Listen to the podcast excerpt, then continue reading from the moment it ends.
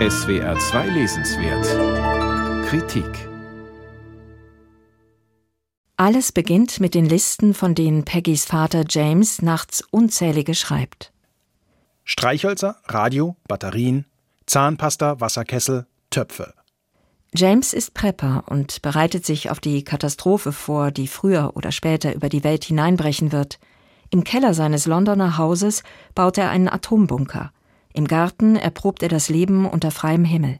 Peggy ist acht Jahre alt, als James sie schließlich mitnimmt nach Deutschland, um dort ein Leben in völliger Abgeschiedenheit zu führen. Tagelang wandern sie durch den bayerischen Wald auf der Suche nach jener verfallenen Hütte, die James zu ihrem neuen Zuhause erklärt. Einmal noch begegnen sie unterwegs einer alten Frau. Später erinnert sich Peggy. Ich konnte natürlich nicht wissen, dass diese wettergegerbte Frau mit ihren Falten und Tränensäcken der letzte Mensch aus der wirklichen Welt war, den ich für die nächsten neun Jahre zu Gesicht bekam. Hätte ich es gewusst, vielleicht hätte ich sie nie wieder losgelassen. Fern der wirklichen Welt nennt sich Peggy in Anlehnung an die Märchenfigur bald nur noch Punzel. Doch ihre Kindheit ist alles andere als märchenhaft. Ähnlich wie Rapunzel in ihrem Turm ist auch das Mädchen eingesperrt, und zwar in den Hirngespinsten ihres Vaters. Nach einem heftigen Unwetter erklärt James, die ganze restliche Welt sei verschwunden. Ab jetzt gibt nur noch die Natur den Takt vor, sagt der Vater. Daten erinnern uns nur daran, dass unsere Tage gezählt sind und wir mit jedem Tag, den wir ausstreichen, dem Tod näher kommen. Von jetzt an, Punzel, richten wir uns nach der Sonne und den Jahreszeiten. Er nahm mich hoch und wirbelte mich herum und lachte.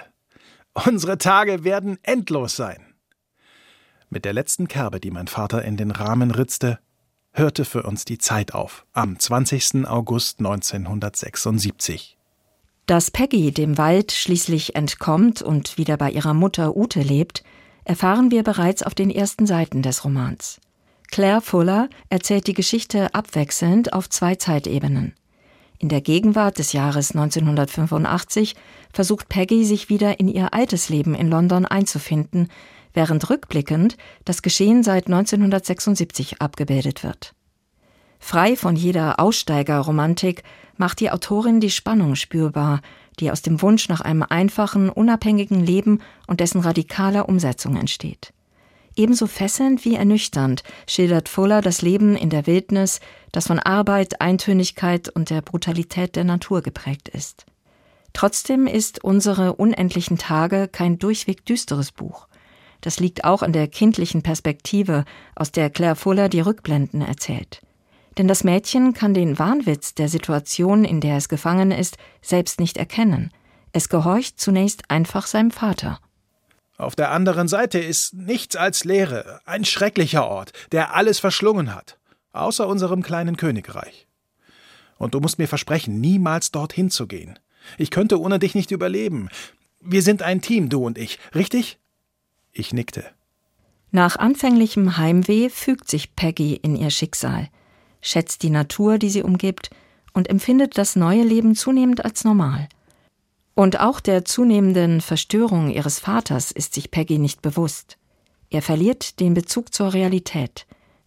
Zwar steuert das Familiendrama, das sich schon früh angebahnt hat, auf einen leider etwas vorhersehbaren Höhepunkt zu, aber durch die atmosphärisch dichten Beschreibungen der Zeit im Wald und geschickt zurückgehaltene Informationen gelingt es Claire Fuller trotzdem die Spannung aufrechtzuerhalten. Unsere unendlichen Tage ist ein ebenso originelles wie aufwühlendes Debüt. Claire Fuller thematisiert unseren Drang nach Freiheit und Unabhängigkeit und räumt zugleich mit romantischen Vorstellungen vom Aussteigerleben auf. Ein aktueller und bewegender Roman, der nachdenklich stimmt. Unsere unendlichen Tage von Claire Fuller.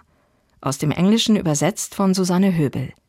Erschienen im Piper Verlag, 320 Seiten, 22 Euro.